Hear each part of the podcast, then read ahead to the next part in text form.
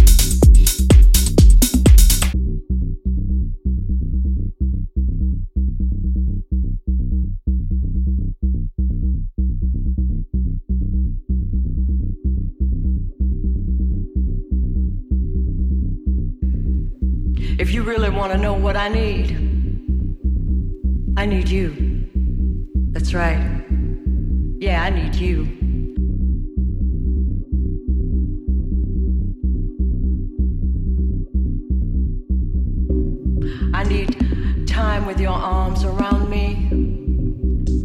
More times to appreciate each other. That's what we need together.